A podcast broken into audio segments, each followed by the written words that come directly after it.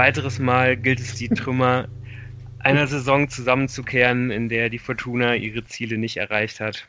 Und das schon zum zweiten Mal innerhalb von acht Monaten. Die Enttäuschung und der Frust sind groß. Aber nichtsdestotrotz wissen wir alle, die Fortuna wird aus der Asche wieder auferstehen zu altem Glanz.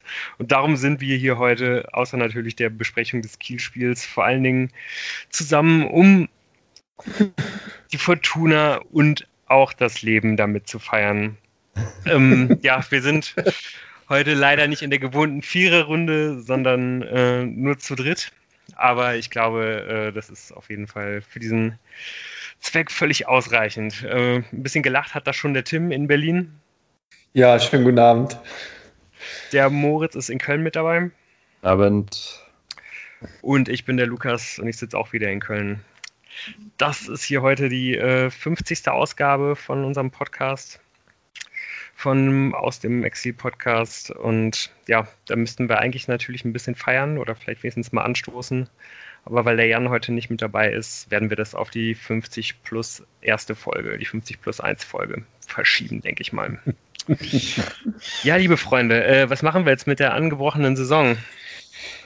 Ähm, ja, zu Ende spielen muss ja. Also, keine Ahnung, es ist hart.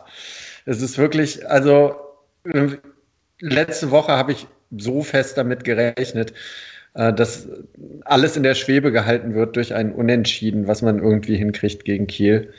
Und ähm, ich weiß noch nicht so richtig. Ähm, es ist noch zu frisch, was man mit dieser Saison noch anfangen kann.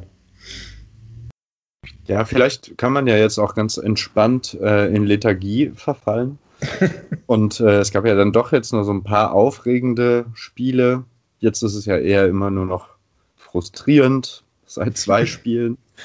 Ähm, ich habe schon auf jeden Fall gemerkt, dass so nach dem Würzburg-Spiel auch so mein genereller Fußballkonsum rapide abgenommen hat. Und das ist jetzt sicherlich auch wieder der Fall. Ich, interessiere, ich interessiere mich wieder sehr viel weniger für Fußball. Und äh, mhm. vielleicht ist das ja auch gut und man kann dann andere schöne Sachen machen, wie bei minus 11 Grad durch den Grüngürtel zu spazieren oder so. Ja, absolut. Die Frage ist jetzt natürlich, wie, äh, wie die Fortuna es vielleicht auch ähm, dann im Gegenzug sch schaffen kann, unser Interesse an dieser Saison irgendwie hochzuhalten. Und da wäre natürlich eine Möglichkeit, ähm, jetzt halt quasi schon voll äh, in Richtung Neuaufbau zu gehen und auf die, äh, auf die Jugend zu setzen. Und das hat man ja zumindest hinter den Kulissen schon so ein bisschen getan jetzt diese Woche. Ähm, man hat nämlich nach langen und zähen Verhandlungen ähm, dem Jugendspieler Jamil Siebert äh, ein Vertragsunter äh, Vertragsangebot unterbreitet, das er dann letztendlich auch unterschrieben hat bis 2024. Ähm, ja, es war ja echt ein ziemlich langes Hickhack, aber Tim, ich glaube, trotzdem kann man ja irgendwie ähm, das nochmal als weiteren Schritt dafür sehen, dass da, ähm, ja, dass es da wirklich absolut in die richtige Richtung geht, irgendwie mit den, mit den Leuten, die man irgendwie aus dem NLZ irgendwie hochziehen kann. Ja, also ich meine, 2024, ähm, das ist ja auch erstmal noch eine gewaltig lange Zeit, so dass man den, den Jungen noch hier entwickeln kann. Und wenn er sich zu stark entwickelt, man immer noch einen langen laufenden Vertrag hat, ähm, aus dem er erstmal ausgelöst werden muss. Ich finde das auch äh, in der momentanen Corona-Situation äh, sehr klug, ähm, solche Spieler an sich zu binden, um irgendwie die, die, die Bindung zu den Fans, die das ja immer auch gut heißen, wenn äh, aus dem eigenen Nachwuchs was kommt und die Identifikation mit der Mannschaft nicht komplett abreißen zu lassen. Weil man stelle sich nur mal vor, ähm, Im Sommer gäbe es nochmal einen halben Umbruch, so wie in dieser Saison. Und äh, bald gibt es kaum noch Spieler, die dann ein Fan ähm, vielleicht äh, nochmal live auf dem Rasen gesehen hat, die für diesen äh, Verein äh, äh, ähm, auflaufen. Äh, das, das würde natürlich die Identifikation nicht gerade steigern. Und deshalb ähm, wenn man überhaupt äh, jetzt mal langsam vom Nachwuchsleistungszentrum, sage ich mal, in die Erntephase kommt und äh, Talente hat, die der Fortuna weiterhelfen können und man die halten kann, das ist natürlich super. Ja. Ja, ich denke auch, vor allem, wenn man ja irgendwie auch gesehen hat, ähm, welche anderen Vereine sich da teilweise um ihn bemüht haben und ähm, dass er ja Jugendnationalspieler ist und so weiter und so fort. Und ja auch, glaube ich, alle Trainer da mehr oder weniger in den höchsten Tönen über ihn, über ihn schwärmen, auch wenn er ja bei seinem kurzen Einsatz, den er diese Saison schon gehabt hat, von Anfang an nicht ganz so gut ausgesehen hat und ich glaube ja auch in der zweiten Mannschaft ähm, ja vielleicht irgendwie nicht ganz so solide gespielt hat. Das ist ein Spieler mit unglaublich viel Talent und äh, an dem werden wir hoffentlich noch richtig, richtig viel Freude haben. Moritz, ja, du hast doch öfters mal die zweite Mannschaft geguckt, oder? Ja, äh, ja, aber das war dann eher in der Phase, wo er dann ähm, auch ein bisschen schwächer gespielt hat. Aber ich meine, er hat am Anfang der Saison oder in Vorbereitungsspielen schon gespielt. Und da haben wir schon drüber gesprochen, dass ich so überrascht war oder so, dass er genau, dass es gab keinen Innenverteidiger. Mhm. Deswegen haben die halt einen Herrn Siebert aus der äh, U23 hochgeholt und ich war so, mein Gott, ähm, schrecklich. Wir haben halt nur Adam Botzek als Innenverteidiger gerade. und äh, dann wirklich ganz aus dem Häuschen war, dass dieser junge Düsseldorfer Innenverteidiger so ein fantastisches Spiel gemacht hat. Und dann sein erster Einsatz, da hat er, glaube ich, irgendwie in der ersten Hel Halbzeit, ich weiß gar nicht mehr, gegen wen das war, gegen die, in, in der ersten Halbzeit zwei Tore mehr oder weniger mitverschuldet und dann aber glaube ich, in der zweiten Halbzeit auch wieder ein bisschen sich auf seine Stärken besonnen. Ich glaube, es war sogar gegen Regensburg, also genau quasi vor 17 Spielen, vor, vor einer Echt? Runde quasi. Mhm. Aber kann ich mich jetzt auch täuschen. Aber ich, nee, ich glaube, ich bin mir eigentlich ziemlich sicher. Ich hätte auf ein anderes Spiel getippt, aber äh, ohne das jetzt benennen zu können. Ist auch egal. Ja, U23 ist auch eigentlich schon ein ganz gutes Thema, ähm, weil den eher umgekehrten Weg ähm, und damit nicht auf der Bank bei der Profimannschaft diese Woche gesessen hat, äh, Kelvin Ofori, der ähm, jetzt erstmal Spielpraxis in der U23 äh, sammeln soll. Ist das ein guter Schritt, Moritz? Absolut. Ich meine, was halt ähm, dagegen spricht, dass es ein guter Schritt ist, ist, dass die ganze Zeit die Partien abgesagt werden und er eventuell halt gar keine Spielpraxis bekommt bis März, bis dieser Winter wieder vorbei ist. Aber ähm, ich finde es absolut richtig und äh, gut. Und ich habe ja, ich bin, glaube ich, der, der dem noch, äh, der ihm noch am meisten zutraut hier in dieser Runde oder der ihm am positivsten äh, entgegen äh, gestimmt ist. Und ja, ich hoffe einfach, dass er da jetzt die Spiele, die es gibt, noch mitmachen kann und dann so ein bisschen lernt. Das kann ja anscheinend der, äh, wie heißt der Herr Michati, der Jugend, der U23-Trainer, sehr gut. Die Spieler auf ein Profi-Dasein vorbereiten. Und da, ja, es war erstmal gut. Äh, es war tatsächlich das Spiel gegen Regensburg. Tatsächlich. Ich habe nachgeguckt. Ja. Hm? Ist nur in der, in der Wiederholung gesehen. Naja, gut ja, gut. Ja, bei Ofuri bin ich halt auch sehr, sehr gespannt, äh, wie lange, wie lange er da jetzt bleiben wird. Also ich, ich glaube, ich hätte es ich irgendwie besser gefunden, wenn man ihn vielleicht wirklich nochmal ausgeliehen hätte, sogar in der Rückrunde. Also jetzt für die Rückrunde. Mhm. Weil irgendwie ist es jetzt ja fast mehr oder weniger derselbe Schritt, weil ich habe einfach nicht so wirklich einen Platz im, im, im Zweitligakader für ihn gesehen.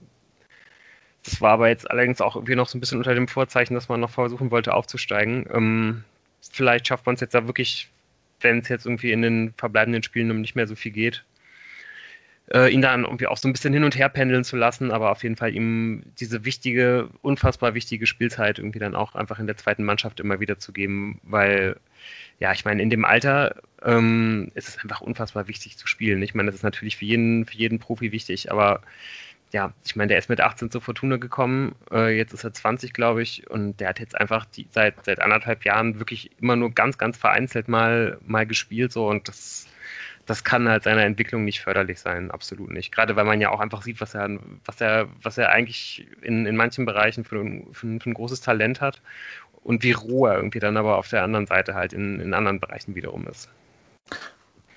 Im Juli wird er 20. Ach Gott, ja. Hoffen wir, dass das. Äh, ja. ja, auf jeden Fall auch wichtig, ne? weil ja dann auch ähm, äh, im nächsten Sommer der Vertrag schon ausläuft. Wäre es auf jeden Fall irgendwie wichtig zu sehen, dass er dann irgendwie erstmal einen Schritt nach vorne macht. Aber gut, das ist äh, ja alles Zukunftsmusik. Das werden wir in den nächsten Wochen und Monaten sicherlich auch hier irgendwie weiter begleiten und auf jeden Fall auch beobachten. Ja, ähm, dann bleibt uns jetzt nichts mehr übrig, als zu dem ernüchternden Spiel von gestern Abend zu kommen. Die Fortuna verliert zu Hause mit 0 zu 2 gegen Holstein Kiel. Ähm, zum ersten Mal seit sehr, sehr langer Zeit auch wieder äh, bei geschlossenem Dach. Das ist ja, wenn man gerade so ein bisschen durch die Presse geht, fast der am wenigsten absurde Ort, wo so in nächster Zeit Fußballspiele stattfinden werden. ähm, ja, es gab vor dem, vor dem Spiel äh, nochmal eine kleine Hiobsbotschaft, äh, nämlich ganz kurzfristig fiel Alfredo Morales aus. Wie viele Bauchschmerzen hat dir das gemacht, Tim, ähm, als du das gesehen hast? Ja, ich, ich, ich sag mal, ähm, es wäre schon, wär schon schön gewesen, äh, Alfredo Morales auf dem Platz zu haben. Und ähm, mir war ja klar, wie, wie er ersetzt wird und äh, dass das möglicherweise zu weniger aktivem Spiel aus Fortuna-Sicht führt. Also man eher reagiert auf den Gegner und von daher, ja, waren schon mittelschwere Bauchschmerzen, aber ich muss ganz ehrlich sagen, ähm, mit einem Unentschieden habe ich, hab ich immer noch gerechnet. Ja, es sah ja irgendwie dann zunächst auch gar nicht so schlecht aus, finde ich. Ähm, mhm. der, der Beginn war ja von beiden Mannschaften sehr, sehr abwartend. Also man hat ja wirklich gesehen, da wollte sich äh, absolut keiner aus der Reserve äh, locken lassen. Kiel ja vielleicht ähm, sowieso auch ein bisschen darauf bedacht, nicht von der, äh, von der ersten Minute komplett ähm, in den roten Bereich irgendwie zu gehen mit, mit hartem Angriffspressing, weil die ja unter der Woche noch gespielt haben und ne, auch mal wieder 120 Minuten plus Elfmeterschießen. Ja, sechs Tage hatten sie Zeit. Mm, mm.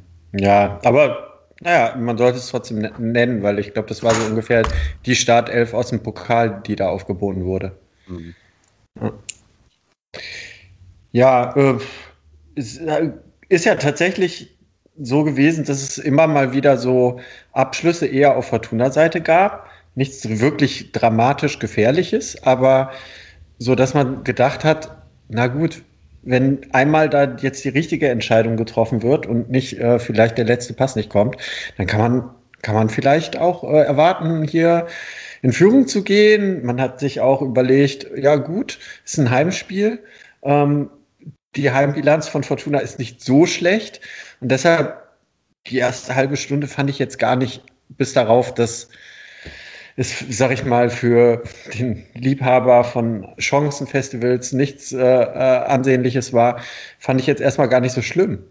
Nee, ich fand's eigentlich auch ganz gut, weil ich hatte so auch so ein bisschen das Gefühl, dass Fortuna sich jetzt auch darauf eingestellt hat, vielleicht weniger selbst tatsächlich den Spielaufbau machen zu müssen, ähm, weil es da ja auch, also weil die bekannten Defizite ja wahrscheinlich nicht nur uns aufgefallen sind, ähm, dass da einfach jemand fehlt, der wirklich ein, eine tolle Spielgestaltung hat, sondern ähm, mit, mit, den zwei, äh, mit Hennings und Karaman und dann eben auch mit dem Mittelfeld immer Stück für Stück vorgerückt sind auf, das, auf den Kieler äh, Spielaufbau und das Pressing ja nach, nach ein paar Minuten eigentlich auch dann relativ gut funktioniert hat und sie die Kieler zu, also die Kieler schon deutlich am Spielaufbau gestört haben und eben da dann auch immer mal so Ballgewinne hatten.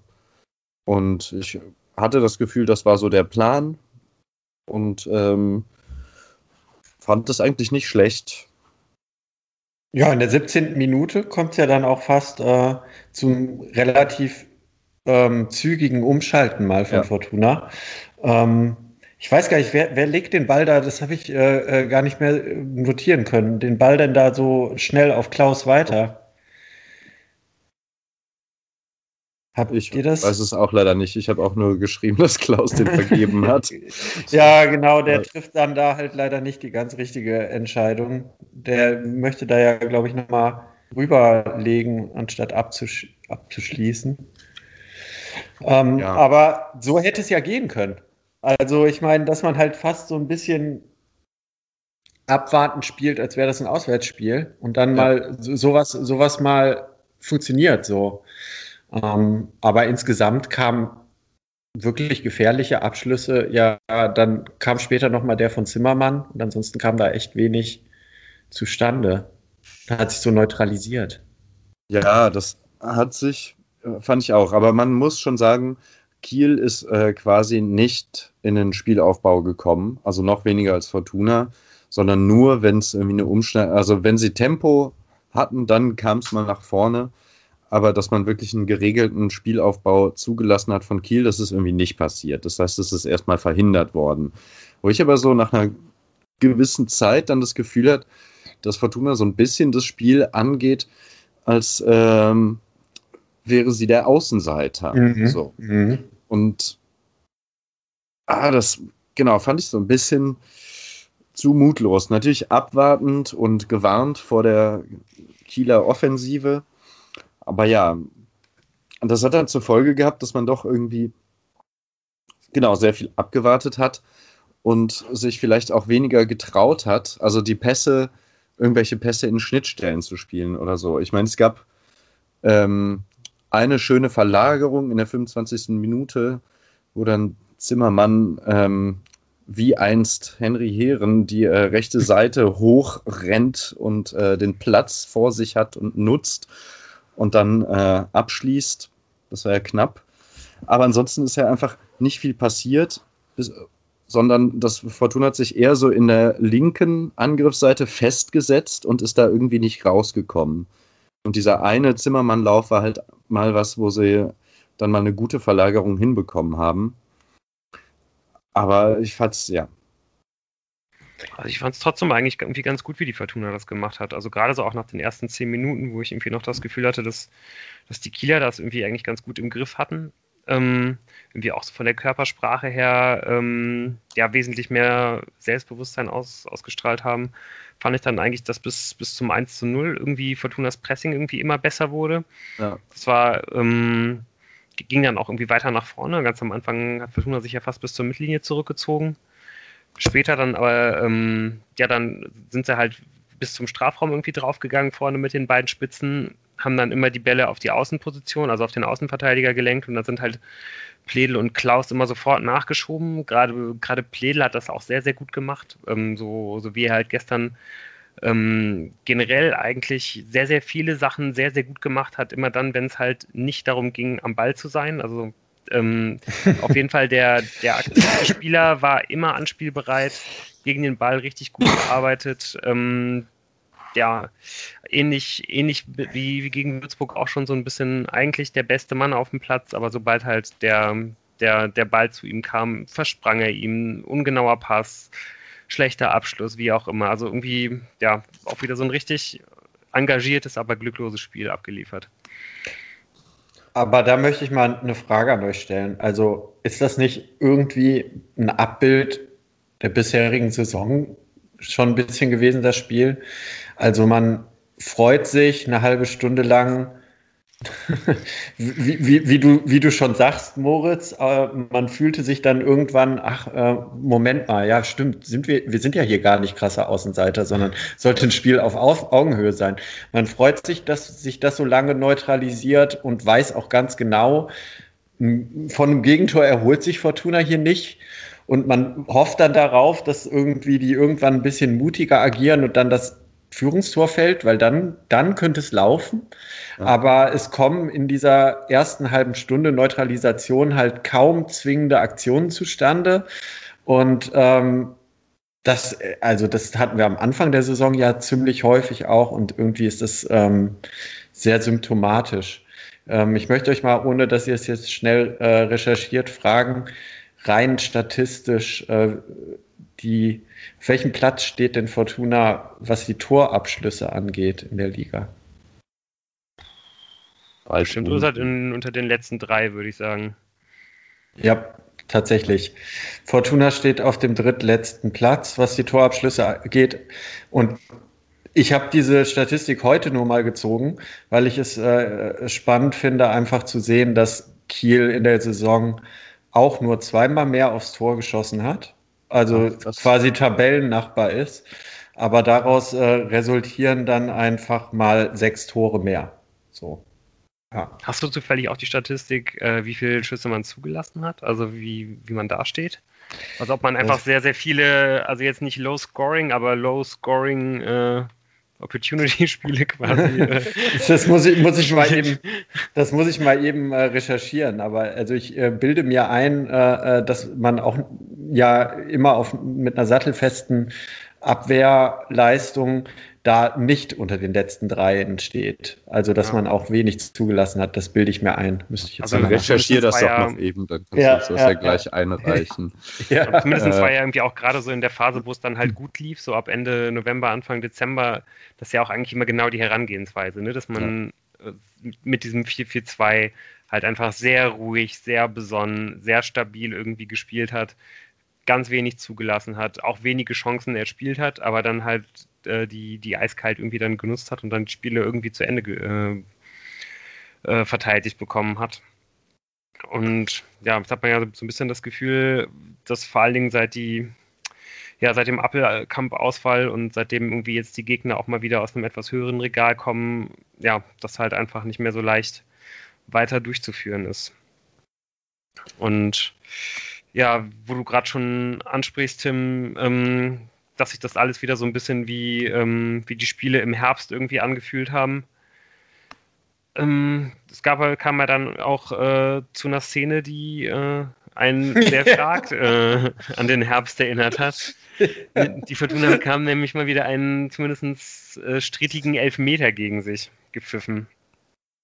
Mhm. Ja, ja, ich meine, haben wir uns ja schon ge genug ähm, untereinander auch drüber aufgeregt, aber dieses schlimme Ding, dass wenn ein Kontakt passiert, dass dann einfach die Elfmeterentscheidung standhält, äh, finde ich, ist fürchterlich. Also ich meine, ist vielleicht nicht total intelligent, wie der da rangeht. Äh, da wurde ja auch von Rösler ein bisschen dann so gerüffelt, so dass er sich da nicht geschickt anstellt. Und äh, da muss man auf der anderen Seite sagen, stellt sich der Stürmer, wer war's? Äh, Janni Lukas Serra. Serra, genau äh, stellt sich gut an, aber es ist auch einfach. Ah, also schon totaler Kack-Elfmeter, oder? Also so. Es ist halt einfach kein Foul. Also ich ja, finde, da kann es auch genau. eigentlich keine zwei Meinungen geben. Es gibt den Kontakt, aber dass man dann alleine irgendwie sagt, so als, als auch, auch der Kommentator da in dem Punkt, ja, also der Kontakt ist ja auf jeden Fall da. So, ja, das sagt halt überhaupt nichts. So, Elfmeter ja. pfeift man halt nur bei Foul.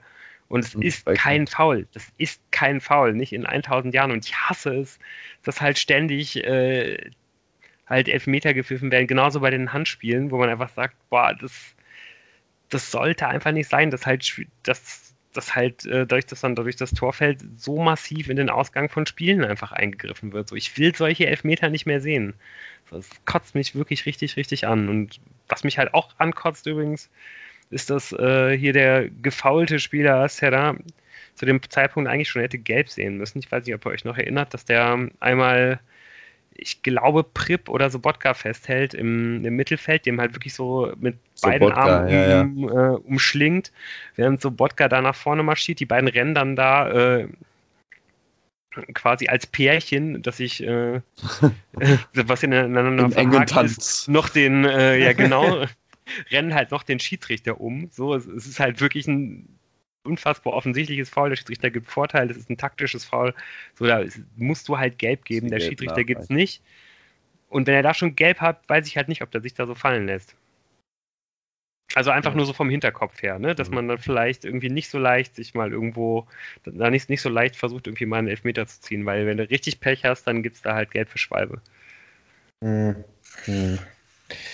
Soweit würde ich jetzt nicht gehen, aber man muss den Elfmeter nicht geben. Ja. ja. Und vor allen Dingen. Kastenmeier fast noch hält. Ja. Und dann der könnte man halt auch mal dann in Köln auch mal drauf gucken, oder? Also ich meine, die, wir haben sich das ja nicht lange angeschaut. Der Ball wurde auf den Punkt gelegt, sondern wurde zack geschossen. Also wenn ich mir überlege, wie bei anderen, ja, bei anderen Situationen. Ja, aber dann, dann ist wieder die Diskussion andersrum. Dann ist die Diskussion wieder andersrum und das heißt, da ist das jetzt eine klare Fehlentscheidung. Ähm, und dann sagst du, der Kontakt ist da und bleib. Ja, ich finde es auch, es sollte kein Foul sein. Äh, es sollte keinen Elfmeter geben. Aber ja. Ach, es geht doch in alle Richtungen mit dieser Scheiße. Also mal will man den wahr und manchmal will man ihn nicht. Und ich habe einfach keine Lust mehr auf dieses Gerät. Oder beziehungsweise, so wie es jetzt gerade läuft, finde ich es einfach nur zum Kotzen. Es macht einfach gar keinen Spaß, mit diesem Wahr das Spiel zu gucken. Aber ähm, der, hier der Kommentator, also jetzt hier nicht Tusche, sondern der, der dann mit ihm zusammen kommentiert, ist da auf jeden Fall auf meiner Seite, der sich da, glaube ich, auch gewünscht hätte, äh, dass, dass Köln sich das doch mal anguckt. Der hat nämlich nach dem äh, Spiel folgenden Satz gesagt, dass er, dass er findet, dass man Schiedsrichter nicht zumuten sollte, dass sie halt darüber entscheiden, ob ein Foul im Strafraum ein Elfmeter ist. Wo ich dann irgendwie mal so kurz stutzig wurde, mir gedacht habe, ah, das ist auf jeden Fall eine interessante Sichtweise. das war eh auch wieder ein wirklich starker Tag am Mikrofon da, aber ich glaube, wir schweifen jetzt schon wieder ab und kritisieren wieder viel zu sehr Sky. Aber den, den Satz werde ich mir auf jeden Fall merken. Ja. Ja, da sollte man am Fall... Schiedsrichter die, die, Entscheidung nicht zumuten müssen. Ja, ist gut. Ja, es ist auf jeden Fall äh, ein, ein, ein klassisches 0 zu 0 Spiel gewesen, was auch mit 0 zu 0 prognostiziere ich mal in die Pause gegangen wäre, äh, ohne diesen Elfmeter. Ähm, auch die Expected Goal Werte zur Halbzeit waren ja jeweils null, minimal und äh, so würde ich halt eigentlich sagen, wenn man da mit 0 zu 0 in die Pause geht, dann kann man sich nochmal zusammenraufen und merken, irgendwie, ey, ein Punkt heute ist zu wenig und ein bisschen mehr riskieren, aber mit dem 0 zu 1, man weiß ja, wie das in dieser Saison gelaufen ist. Ähm, ein Spiel hat man, glaube ich, gedreht gegen Darmstadt, meine ich, ne? nach Rückständen. Mhm. Und das war's. So. Ja, gut, gegen Fürth hast du immerhin das 3-3 noch. Klar, aber du, so. also ich sag mal, die Mannschaft wusste ja schon, in diesem Spiel zählt auch, ein, also ist ein Punkt eigentlich auch zu wenig so. Ja, und dann gehst du halt, halt schon wieder Druck. Ja. ja. und dann gehst du mit diesem 0 zu 1 äh, in die Pause und äh, ja. ja. Ich habe noch eine Anmerkung zur, zur Rolle äh, Marcel Sobotkas. ähm, der ja wahrscheinlich, hätte ja wahrscheinlich sonst äh, Alfredo Morales gespielt, der meiner Meinung nach die Aufgabe hatte, wie damals gegen Dortmund äh, Marco Reus auszuschalten, der war, glaube ich, für den Lee verantwortlich. Ja. Ich habe den unheimlich oft, ist der quasi wieder abgekippt, wenn Lee irgendwelche Läufe gestartet hat und so. Ähm, und der ist dann auch in der Entstehung von dieser Elfmeterszene leider ähm, fällt dann Marcel Sobotka eben auch auf, weil er nämlich Lee nicht im Auge hat. Der verliert irgendwie oder rutscht irgendwie so ein bisschen aus, ein bisschen unglücklich auf der linken Seite, lässt dann diese ganze linke Seite offen, zieht in die Mitte, was in dem Moment meiner Meinung nach überhaupt nicht notwendig ist. Und dann gibt es eben vier anspielbare Spieler da auf der linken Seite für Kiel. Und Sobotka zieht dann irgendwie mehr in die Mitte, geht dann einen Schritt raus, sorgt dann dafür, dass Clara eben aus der Innenverteidigung raus muss. Also er doppelt im Prinzip Claras Position, steht ein bisschen davor, sorgt dann dafür, dass Clara, weil Clara einen Meter näher am ballführenden Kieler steht, rausgeht und übernimmt dann aber nicht seine Rolle. Und ähm, so wird Lee eben frei zum Pass kommen. So, so kann Lee frei zum Pass kommen und eben diesen Pass auf Serra überhaupt spielen. Das wollte ich dazu noch sagen. Ansonsten hat er den schon relativ kalt geschaltet, aber da war halt einfach ein Moment, wo du halt Lee vorm 16er den Ball gibst, der dann ähm, natürlich Serra sehr gut bedienen kann da. Mhm. Ähm, ja, äh, Ja, tatsächlich ist äh, Fortuna in der Statistik, ich habe sie gefunden, ah. ähm, wie viele äh, Schüsse sie zulassen pro Spiel. Ähm, das muss man ja dann sortieren nach je weniger, desto besser. Zweiter. Ja. ja. Okay. Aber das hilft ja alles nichts, weil ähm, man hat äh, diesen Elfmeter reinbekommen ähm, und äh, dann kommt der Nackenschlag direkt nach der Pause. Aber erstmal würde ich von euch gerne wissen, hättet ihr zur Pause gewechselt oder hättet ihr erwartet, dass gewechselt wird? Ja, ich hatte das ja, glaube ich, auch schon in unseren Chat geschrieben, dass ich mir da ähm, Adam Botzek gewünscht hätte für eben äh, gerade angesprochenen Marcel Sobotka, weil mhm. ähm, ja, ich, ich Sobotka ähm, ja sowieso häufiger mal ein bisschen kritisch sehe und vor allen Dingen in diesen Situationen, wo es halt gilt, einen ähm, einen Rückstand aufzuholen, ist er halt absolut nicht der richtige Spieler, finde ich. So, Sobotka ist immer am stärksten, wenn er halt relativ tief stehen kann und halt irgendwie Bälle attackieren kann und danach vielleicht dann irgendwie durch, durch Raum irgendwie ein bisschen nach vorne marschieren kann. Aber auch dann ist er halt nicht besonders gut darin, den letzten Pass zu spielen und vor allen Dingen ist er nicht, nicht gut darin, gegen einen tiefstehenden Gegner halt Lösungen zu finden. Und da hattest du jetzt natürlich gestern in dem Spiel gar keinen Spieler ähm, auf dem Platz, der das halt gut kann. äh, was natürlich irgendwie schlecht ist, du hattest dann mit Kreins dann natürlich auch einen, einen Außenverteidiger, ähm, ja, dessen, dessen Stärke ja auch nicht wirklich das, das Kreieren äh, von, von, irgendwelchen, äh, von irgendwelchen Momenten ist, der wirklich da auch eigentlich nur aushilft und stopft und eigentlich nur die Seite halt zumachen soll. Du hast halt Pledel, ähm, ja, der auf jeden Fall auch irgendwie, ähm, der halt Platz braucht, um, um agieren zu können. Du hattest einen Klaus, der halt irgendwie auch kein besonders gutes Spiel gemacht hat, der aber auch eigentlich nie so richtig irgendwie eingesetzt worden ist. Und du hast halt Prip, äh, der auch gerade nicht seine allerstärkste Phase hat. Und ja, gestern wirklich ja auch kein, kein, kein gutes Spiel gemacht hat, was irgendwie auch dazu geführt hat, dass ich mir ganz kurz nach dem 0 zu 2 irgendwie notiert habe, man, man muss Prip eigentlich unbedingt auswechseln, weil er völlig neben sie steht. Aber das Problem ist, es gibt keinen Spieler, den man jetzt für ihn bringen kann, der nicht dann die ganze Spielarchitektur noch viel mehr durcheinander bringt. Deswegen muss er durchspielen. So. Und das musste er gestern halt auch. Es hätte auch in keinster Weise Sinn gemacht, irgendjemanden für Prip sonst zu bringen. Und genauso sah das Spiel dann ja letztendlich auch aus. So. Aber ich glaube, wenn man, wenn man da Botzek gebracht hätte, hätte man halt einen Spieler gehabt, der ja halt zumindest mal diese, diese weiteren Verlagerungen irgendwie spielen kann, der ein bisschen Ruhe am Ball hat und der Sobotka nämlich nicht. Sobotka ist halt immer ein bisschen hektisch, ja. also Botzek äh, so, so lustig das vielleicht äh, sich irgendwie auch anhören mag, aber der ist halt einfach pressingresistenter als ähm, als es, als es ein Marcel Sobotka ist. Und ja, da hatte Fortuna gestern einfach viel zu wenig Leute auf dem Platz. Und ja, wir hatten das ja, glaube ich, auch in den Folgen davor schon mal angesprochen, dass es vielleicht eine Idee wäre, David Kowniatski halt zu bringen, gerade wenn eben diese Pressing-Resistenz auf dem Platz fehlt. Und den hätte ich mir auf jeden Fall gestern auch früher gewünscht, als ähm, ja halt erst nach der verlängerten Viert Funkelviertelstunde halt in der 67. Minute.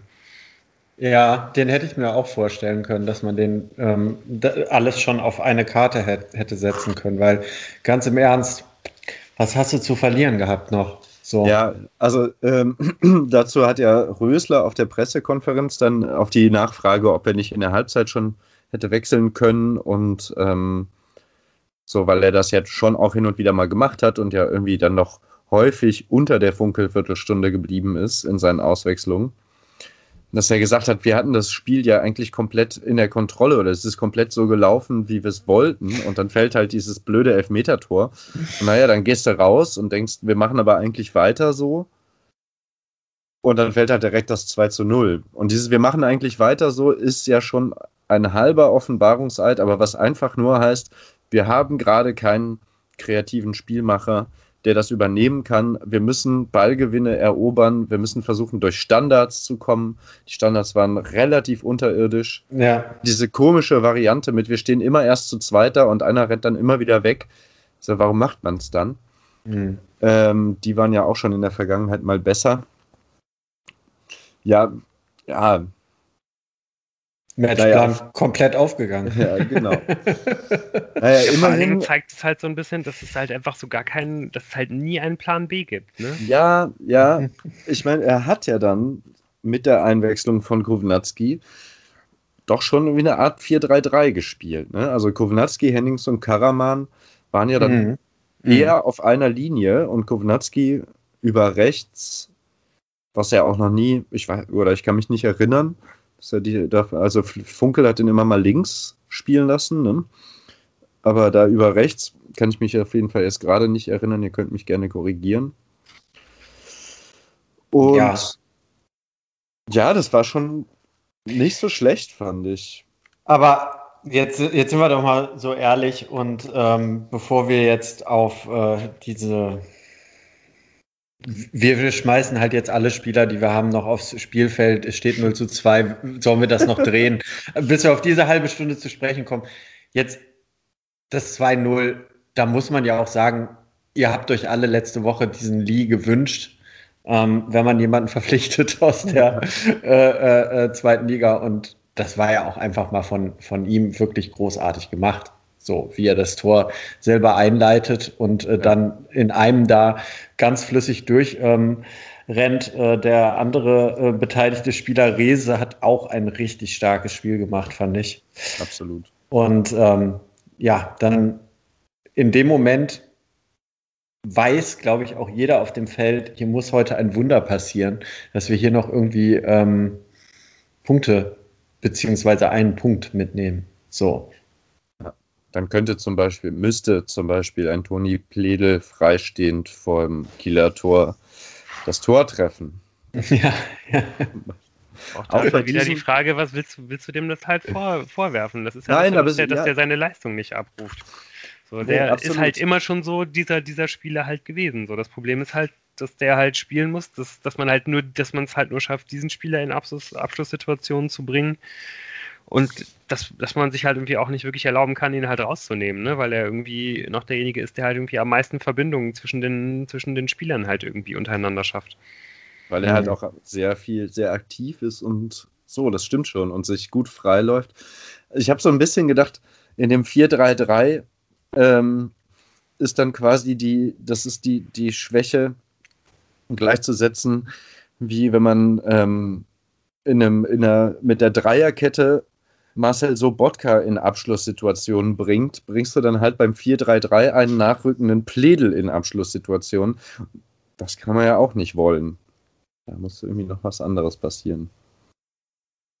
Ja, es fehlt, glaube ich, einfach auch ganz, ganz klar bei der Fortuna, ähm, ja, halt diese Gefahr irgendwie aus dem Mittelfeld, so, ne, dass man irgendwie Ja. das Gefühl hat, so, wenn da jetzt halt irgendjemand einigermaßen äh, gefährlich in, in Abschlusssituationen kommt und das passiert ja eh schon relativ wenig, aber dann wird es halt wenigstens gefährlich. Aber selbst das ist ja irgendwie nicht der Fall. Also ich weiß nicht, ich hatte irgendwie eigentlich die ganze zweite Hälfte gar nicht das Gefühl, so, boah, vielleicht kriegt man irgendwie noch ähm, glücklich dieses 1 zu 2 so und dann ist es nochmal ein neues Spiel. Also ich dachte eigentlich die ganze Zeit, boah, die Fortuna trifft wahrscheinlich eh nicht. Natürlich hofft man die ganze Zeit da drauf. Man war ja auch wirklich einmal noch sehr, sehr nah dran. Ähm, Ja. Gerade als ähm, ja, Kognatski wirklich dann vielleicht mit der stärksten Szene der Fortuna des Spiels überhaupt da auf der rechten Seite sehr, sehr stark vorbereitet, Ja. den Ball halt ähm, an die Fünferkante gibt und Karaman, der dann auch sehr, sehr technisch gut halt irgendwie mit der Hacke dann noch auf den Torwart bringt, aber der ist, ja, hat halt die Beine zu und kann halt irgendwie dann abwehren.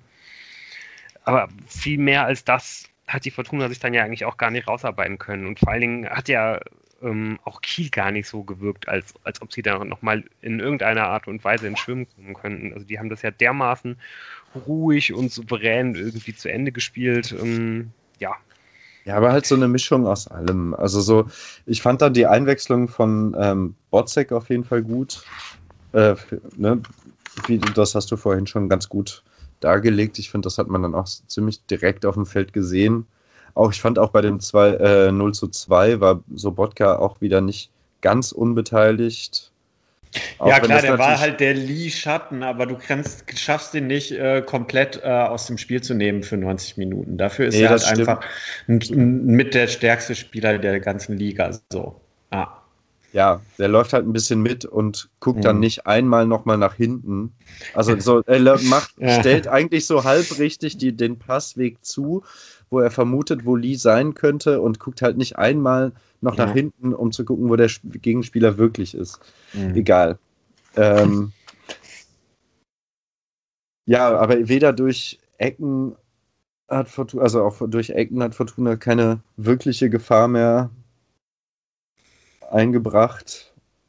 Ja. Also ich sag mal, die äh, äh, Standardsituationen waren ja in, sag ich mal, den, den letzten paar Spielen schon immer auch äh, eine, eine Möglichkeit ähm, zu guten Chancen und auch Toren zu kommen. Das war halt tatsächlich gegen Kiel jetzt so nicht der Fall. Ähm, ich meine, natürlich fehlt dann auch ein äh, äh, Hoffmann bei, bei, bei Offensivaktionen, obwohl ich sagen muss, hinten, wenn man jetzt äh, Ecken oder Freistöße nimmt, hat ähm, Clara ein gutes Spiel gemacht. Ja. Also hat kein, kein unauffällig, aber gut. Hat auch eine 90-prozentige Passquote übrigens gehabt. Also ähm, nur vorne ist halt Hoffmann dann, glaube ich, nochmal einen Tacken gefährlicher, auch bei Standards.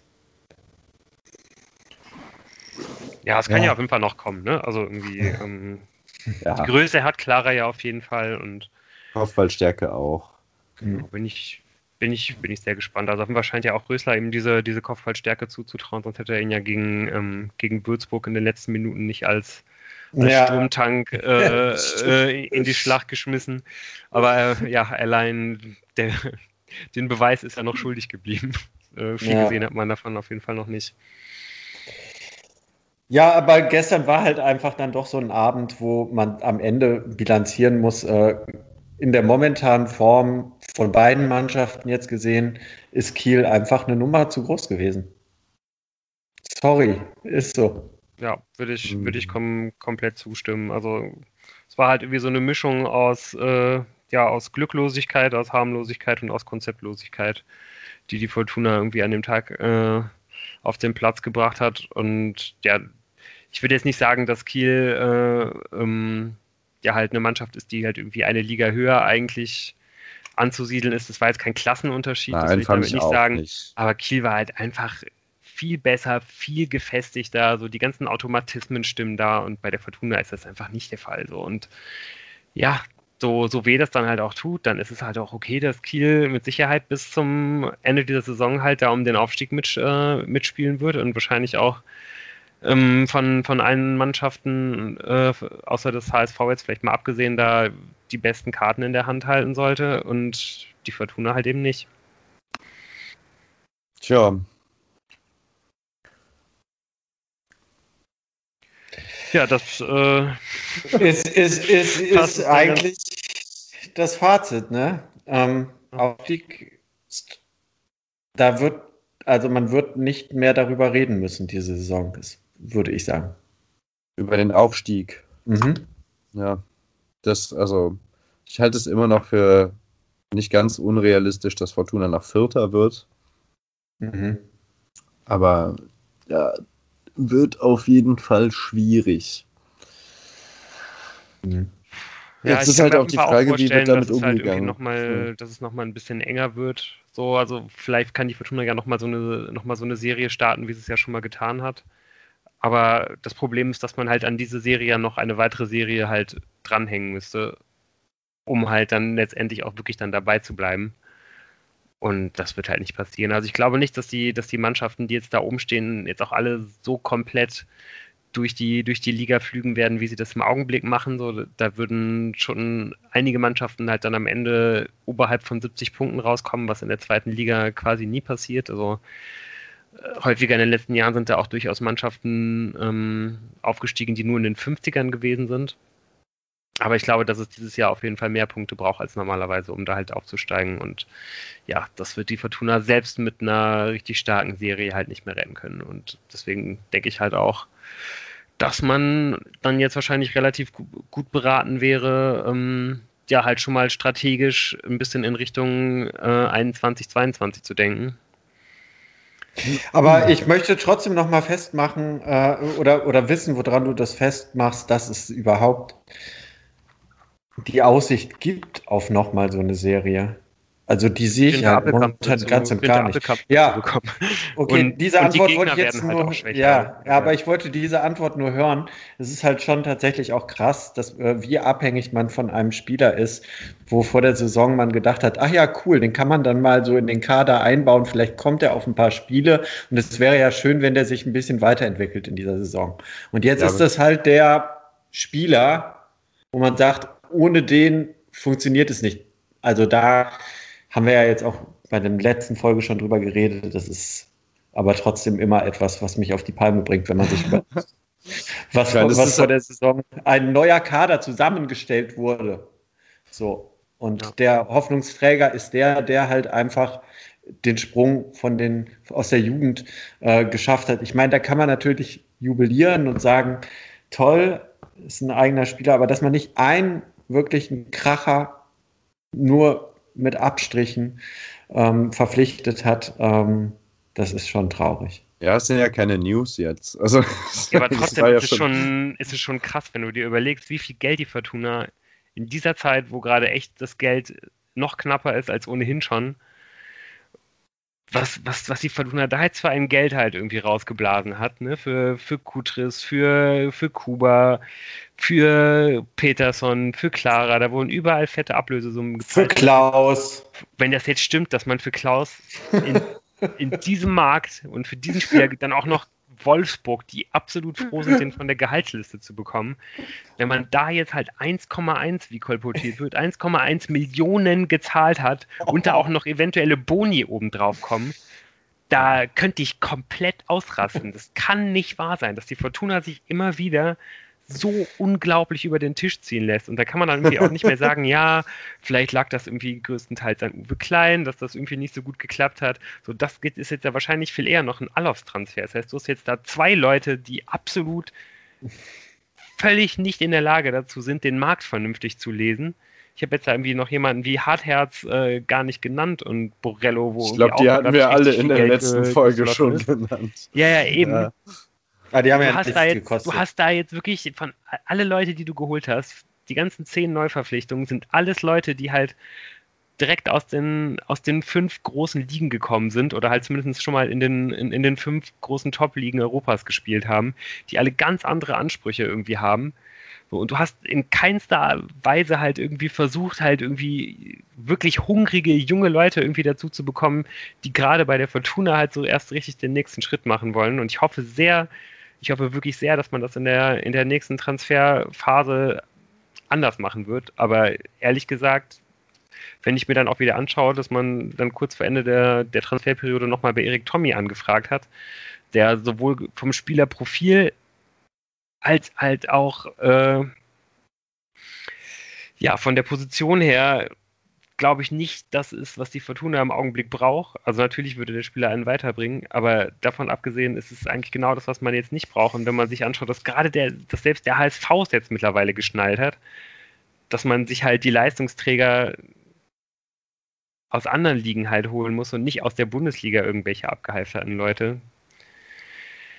Ah, ja, sorry, ja, ich mich gerade ja, schon wieder auf. Äh, äh, ja, nee, das ist ja ganz. Äh, ich hätte nicht gedacht, dass meine Nachfrage, woher dein Optimismus auf ruht, ähm, nochmal zu so einem Umweg führt. Aber ich muss auf jeden Fall nochmal betonen, dass ich mir hier auch aufgeschrieben hatte, und dann machen wir gerne einen Haken hinter Kiel, äh, dass gerade zur Hälfte der zweiten Halbzeit das Flügelspiel tot war. Also, sorry auf den Flügeln drückt auch der Schuh. Natürlich gibt es äh, noch den viel größeren Schuh, aber über den haben wir letztes Mal schon sehr viel gesprochen. Und auch re regelmäßig diese Saison. Ja. Außer halt, als Schinter mal kurz nicht verletzt war und äh, ins Spiel gefunden hatte. Ich meine, es ist ja auch naiv zu glauben, dass jetzt selbst, also so, ich weiß es nicht, wenn, wenn man jetzt irgendwie noch weiter an, ich weiß nicht, ob Fortuna-Verantwortliche noch weiter an den Aufstieg und an dieses Ziel glauben.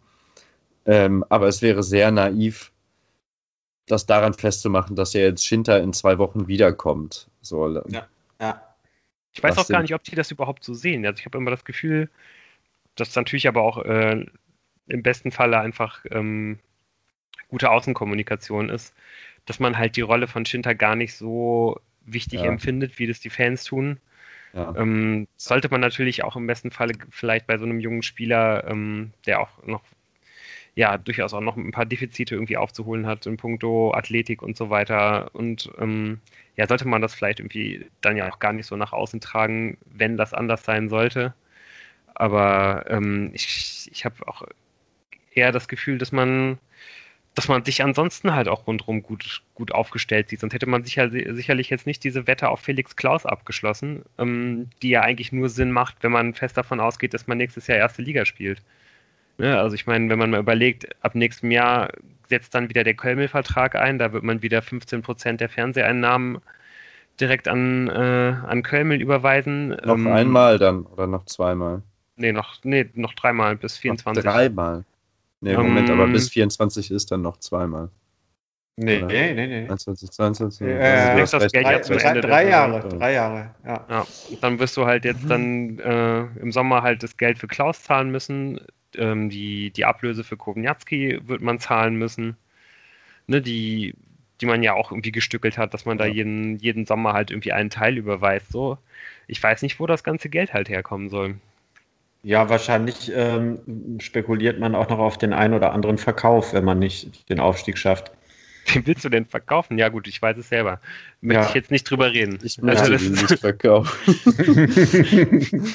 ja, okay, das werden wir dann, äh, wenn, wenn, zu gegebener Zeit besprechen. Ähm, leider wartet ja schon wieder das nächste Spiel. Ja, aber kann die Fortuna jetzt, sollte die Fortuna jetzt mit Leuten spielen im nächsten Spiel, wir können ja noch vorweg kurz schieben, mhm. mit denen sie auch für die nächste Saison plant. Und, Aber an ähm, wen denkst du denn da jetzt, dem man sagt, ähm, der hat vorher keine Einsatzzeit bekommen, weil der so ein Perspektivspieler für die weitere Zukunft ist, den kann man jetzt mehr Zeit geben. An wen denkst du denn? Piotrowski, Clara, Kutris, ähm, also ja, die drei auf jeden Fall schon mal falls er wieder fit wird, äh, natürlich Emma Joa, aber das ist ja, glaube ich, ja. eine Situation, also ich, die sehr, sehr schwer einzuschätzen ist. Ja, also ich denke, Piotrowski, da scheint ja einfach mit der Fitness er noch nicht so weit zu sein. Aber bei Kutris ja. und bei Clara kann ich mir durchaus vorstellen, dass die jetzt mehr Einsatzzeit bekommen, ja. Auf der anderen Seite kann halt, glaube ich, auch schwer abgeben. Aha, ja, ganz bestimmt. äh, ja, ich, ich kann es mir sehr, sehr schwer vorstellen, dass man einfach äh, ja von der Mannschaftsarchitektur her, glaube ich, kann man halt einen André Hoffmann sehr, sehr schwer rausnehmen, wenn er, äh, wenn er fit ist und wenn er nicht gesperrt ist. Und bei Danzo, Danzo kannst du auch nicht rausnehmen. Deswegen bin ich mir bei Clara so ein bisschen unsicher. Da würde ich mir vielleicht wünschen, dass man da jetzt mal ähm, Zimmermann auf rechts eine, eine Verschnaufpause gibt und dann vielleicht mal Clara da ausprobiert. Mhm. Ja, das war jetzt auch ein bisschen polemisch, aber äh, wenn du jetzt, ich meine, Danzo ist weg. So, selbst wenn die in die erste Liga aufsteigen sollten, jetzt ja. ganz theoretisch, wird auch dann so trotzdem nicht zu halten sein. Man kennt ja den Herrn Reuter noch als harten Verhandler. Ja, natürlich, aber auf der anderen Seite, du kannst halt auch einen Spieler, der halt diese Leistungen bringt, die Kevin Danzo bringt, den kannst du nicht einfach auf die Bank setzen und sagen, hey, wir entwickeln hier ähm, jetzt irgendwie andere Leute. Also das ist erstens einem, einem, einem Kevin Danzo gegenüber nicht fair und das ist auch ein fatales Signal für alle anderen Spieler und, und alle Spielerberater. Ne? Also ich glaube, wenn, wenn, wenn ich sowas sehen würde, würde ich als Spielerberater nie wieder meinen Spieler an Fortuna Düsseldorf halt ausleihen. Ne? Also das, das, das kannst du nicht machen. Das ist, das ist ein absolutes Todesurteil. Nee, da, das meinte ich. Ich meinte auch einfach, ja, wir haben jetzt ja nicht nur über Regensburg geredet, deshalb haben wir es ja jetzt vorweggeschoben ähm, sondern über den weiteren Saisonverlauf. Und ich, äh, da kann ich mir schon vorstellen, dass Clara auf jeden Fall und äh, ähm, Kutris auf jeden Fall mehr Einsatzzeiten bekommen. Bei Kuba muss man halt einfach gucken, wo steht er jetzt? Das kann ich überhaupt nicht einschätzen. So. Ja, ja Peterson ist auch nochmal so jemand, ne, wo man auch sagen ja. kann, der hat noch einen langfristigen mhm. Vertrag, da hat man sich richtig committed. So, mhm. der hat auf jeden Fall auch noch ein paar, paar Sachen zu lernen, so, aber ja, der Hat ja auch ein paar auch gute Sachen gebracht schon. Eben, nee, nee, ja auf jeden Fall, klar. Ja. Unbedingt. Ja. Okay, äh, sollen wir dann mal auf, äh, auf das Spiel am Samstag jetzt konkret schauen? Nee, ich möchte noch eben den Elefanten, der hier im Raum steht, äh, nennen. Ich meine, wenn Spieler gesetzt sind, oft werden die Karten ja neu gemischt, wenn ein neuer Trainer kommt. Tja. Ja, ja äh, du hast recht, dass du das ansprichst. Ähm, es ist ja auf jeden Fall schon so, dass man jetzt irgendwie auch merkt, dass jetzt im Umfeld der Fortuna und natürlich äh, ist es ja in heutigen Zeiten vor allem das, das Internet, äh, dass da jetzt die ähm, ja eine Zeit lang verstummte Diskussion um, um Uwe Rösler wieder aufkommt.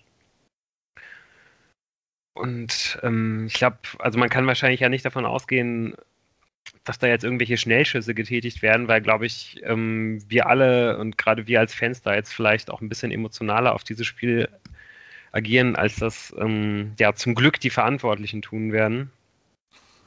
Trotzdem ist es halt irgendwie so, dass man, wenn man da jetzt mal die Bilanz zieht und vor allem aber auch jetzt mal so die letzten Spiele sieht und wenn man sich da nochmal so hinterfragt, wie viel Hoffnung man halt in diesen Spielen gehabt hat, dass Uwe Rösler äh, da einen, einen Plan entwickeln kann, wie man, wie man halt im nächsten Spiel anders agiert, wie man nach Rückständen agiert und so weiter und so fort.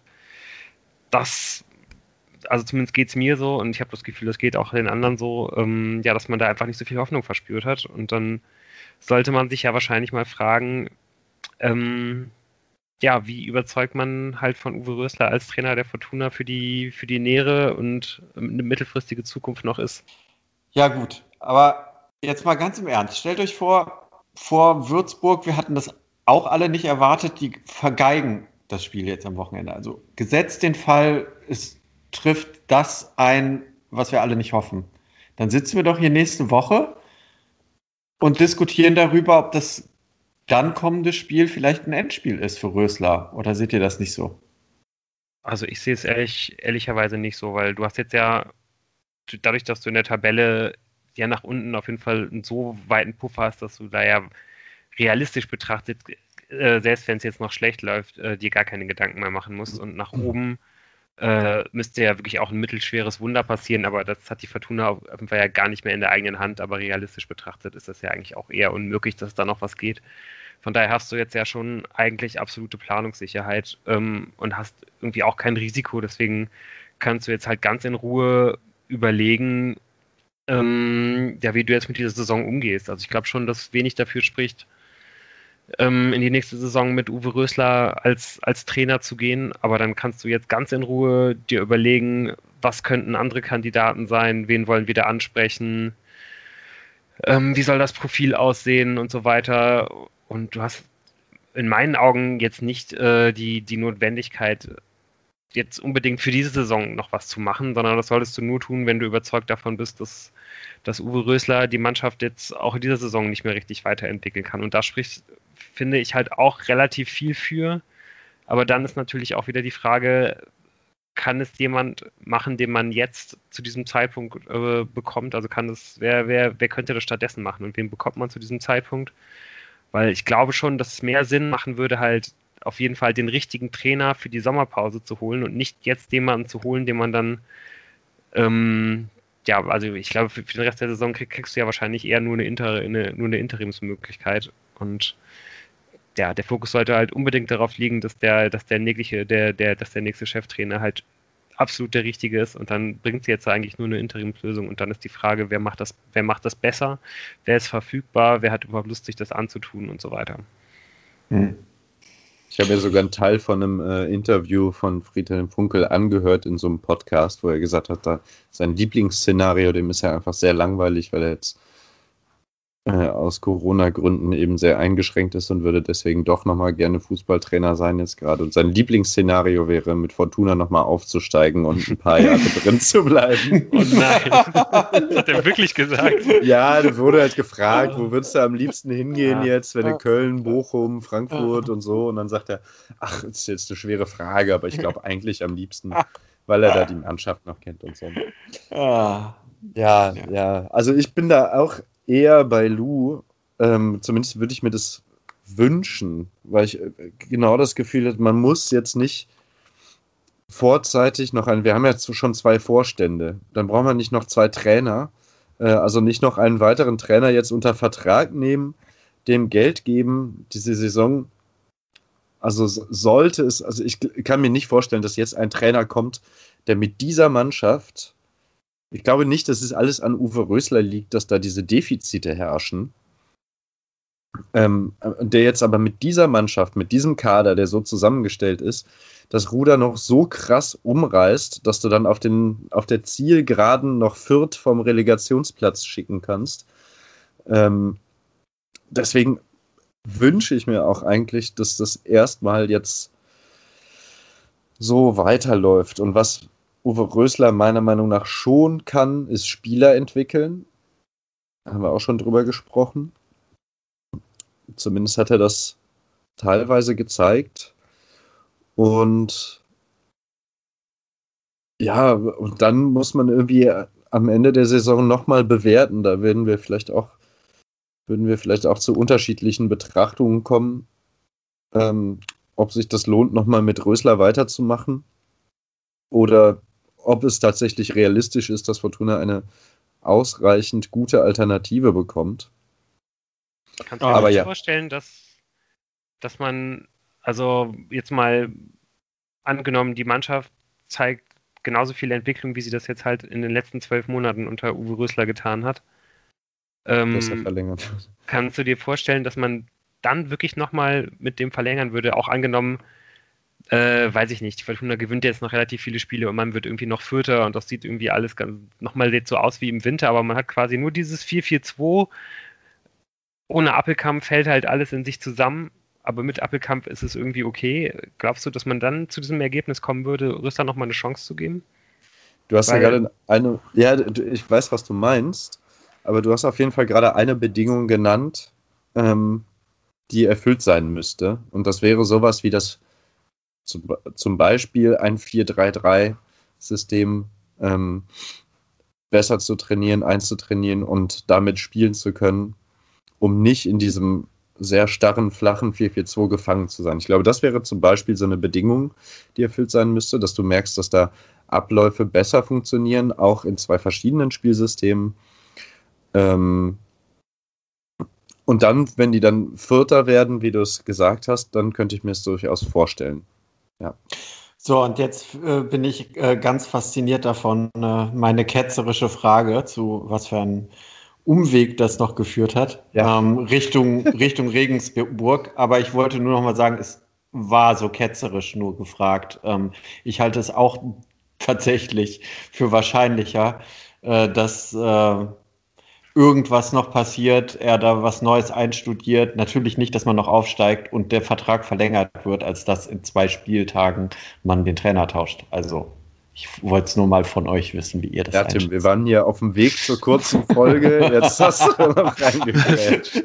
Okay, dann schauen wir doch mal auf den nächsten, nächsten Gegner. Ja, ja ich werde mir Mühe geben, äh, es, es, so kurz wie möglich zu machen. Ähm, ja, es geht jetzt am, am Samstag ähm, gegen den SSV Jan Regensburg, die auf jeden Fall auch noch ähm, ja, mit einem kleinen Spannungsabfall vielleicht zu kämpfen haben, denn auch die sind gerade erst ins DFB-Pokal-Viertelfinale eingezogen, jetzt vor, vor einer Woche. Und äh, ja, da hat man auf jeden Fall auch äh, relativ Großes erreicht schon in dieser Saison. Und dazu steht man mit Platz 11 auf jeden Fall auch auf einer Position im relativ gesicherten Mittelfeld, wo man Regensburg wahrscheinlich vor der Saison auch sehen konnte. Da ist man jetzt, glaube ich, auch nicht unglaublich unzufrieden damit, wie bisher die Saison gelaufen ist. Ähm, ja, allgemein haben die Regensburger einen sehr ausgeglichenen Kader. Ähm, da stechen wenige Leute draus hervor alles geht übers Kollektiv. Es sind ähm, kaum wirkliche Schlüssel Schlüsselspieler auszumachen im System von äh, Trainer Mersat Begovic. Da geht es ähm, ja vor allen Dingen immer darum, Chaosmomente auf dem Platz zu schaffen. Es wird ähm, ja es, es, wird hochgepresst, äh, es wird scharf gepresst ähm, und ja darum wird es wahrscheinlich ziemlich darauf ankommen, viel Ruhe im Spiel zu haben jetzt auf Seiten der Fortuna und ja, irgendwie diese, diese angesprochene Pressing-Resistenz halt auch wieder irgendwie in die erste Hälfte zu bekommen. Wenn man sich anschaut, wo die ähm, Regensburger ihre Schwächen haben, dann ist da ganz klar das Angriffsspiel zu nennen. Ähm, man, man hat die drittbeste Abwehr der Liga, aber ja, schießt halt relativ wenig Tore.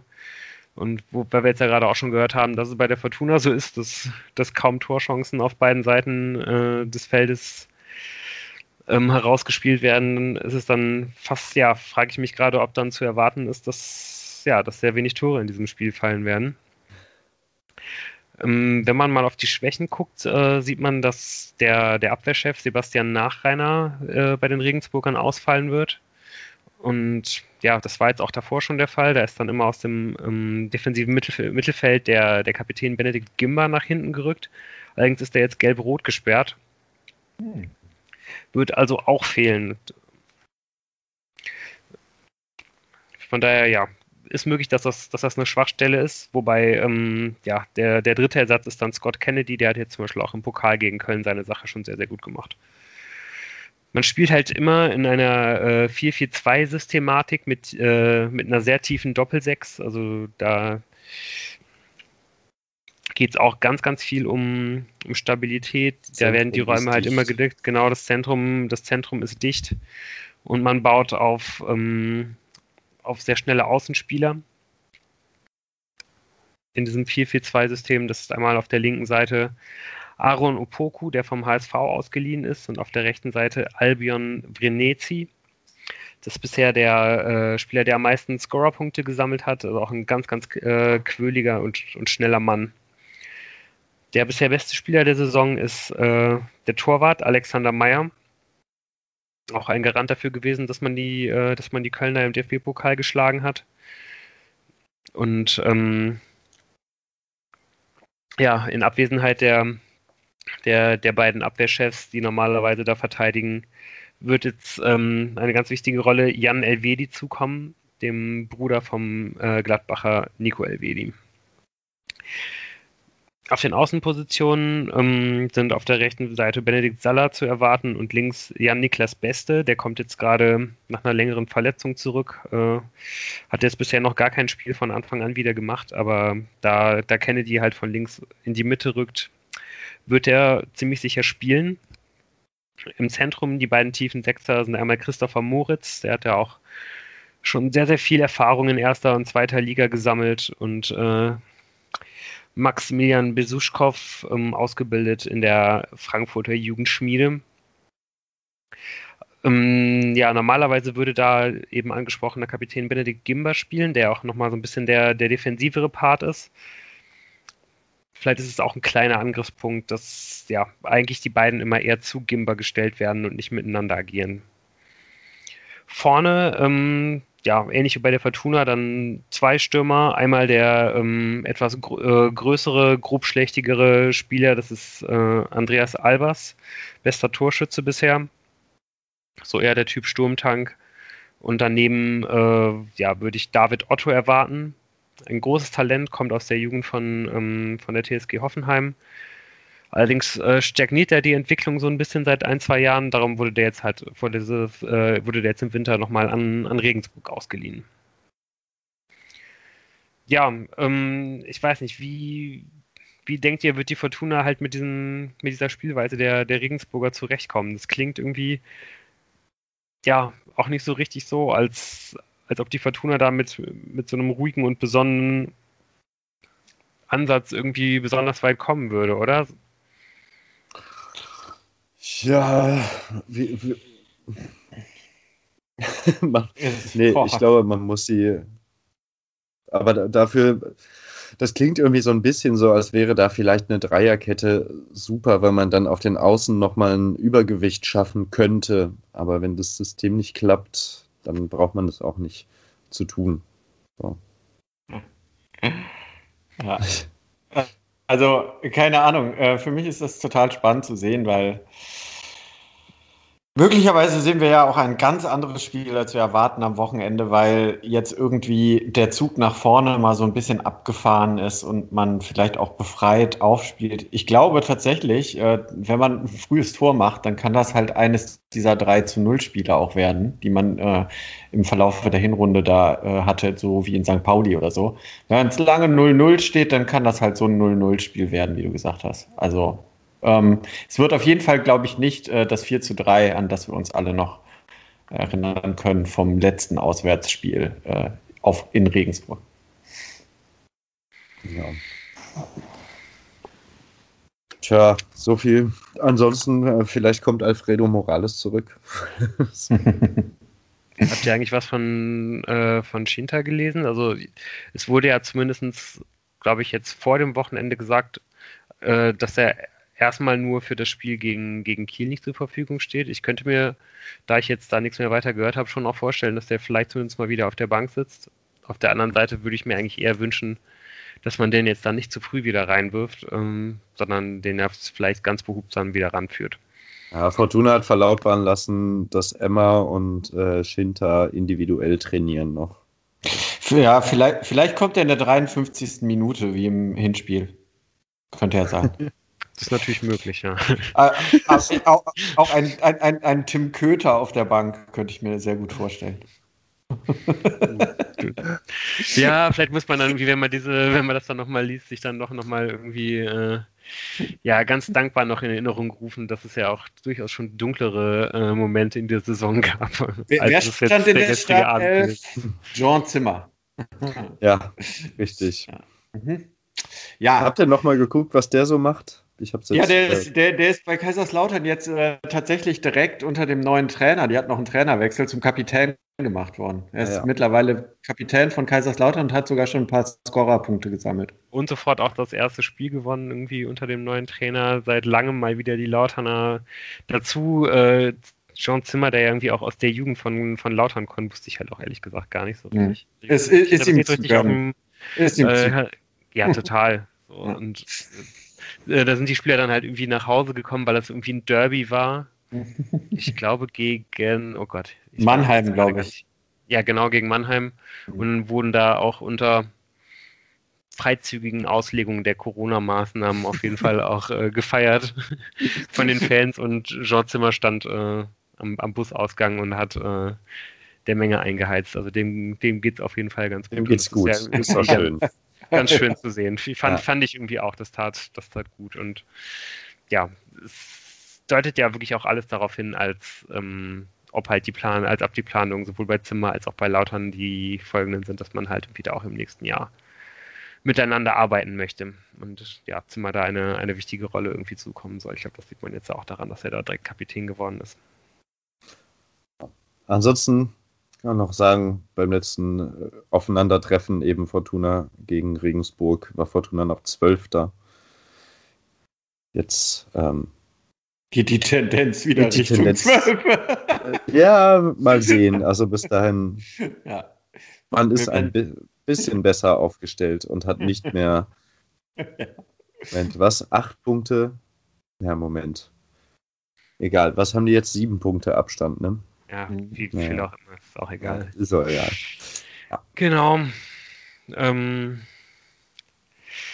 ja, sollen wir, sollen wir es dann an dieser Stelle abschließen? Ja, ich würde noch äh, darauf hinweisen wollen, dass äh, wir haben ja jetzt hin und wieder und bekommen hin und wieder von äh, euch Zuhörerinnen und Zuhörern Mails und Nachrichten und da freuen wir uns sehr drüber und versuchen auch alles immer so schnell wie möglich zu beantworten und ähm, auch die Sachen einzugehen. Ihr könnt uns weiterhin also gerne schreiben. Per Mail ginge über exil.fortuna-podcast.de. Bei Twitter unser Handle ist aus Exil. Und wir freuen uns natürlich auch drüber, wenn ihr uns weiterempfehlt, wenn wir die Fortuna in diesen doch sehr fanfernen Zeiten ähm, ein bisschen in die Wohnzimmer bringen können, freuen wir uns natürlich sehr drüber oder zumindest in die Kopfhörer. Also empfehlt uns gerne weiter. Wir freuen uns immer, wenn ihr uns schreibt. Auch Kritik ist sehr gerne, wird sehr gerne angenommen und wir stellen uns der unter anderem ja auch völlig zu Recht zuletzt kritisiert worden für die Audioqualität. Ähm, da müssen wir sagen, es tut uns leid. Wir versuchen, dass das besser wird. Wir hatten das schon auf dem Schirm und in Arbeit. Und ähm, genau, wir hoffen, dass euch das jetzt nicht zu sehr abgeschreckt hat. hat. Ähm, jetzt sind wir, glaube ich, auf einem guten Weg. Und ja, das wäre jetzt noch so der kleine Werbeblock zum Schluss. ansonsten wünsche ich allen alles Gute und ganz liebe Grüße auch nach München. Ja. Ganz genau. Und dann hören wir uns auch hoffentlich äh, wieder alle zu viel wieder nächste Woche hier nach dem Regensburg-Spiel. Und genau, bis dahin wünschen wir euch alles Gute, bleibt gesund und wir hören uns. Tschüss. Ciao, ciao. ciao.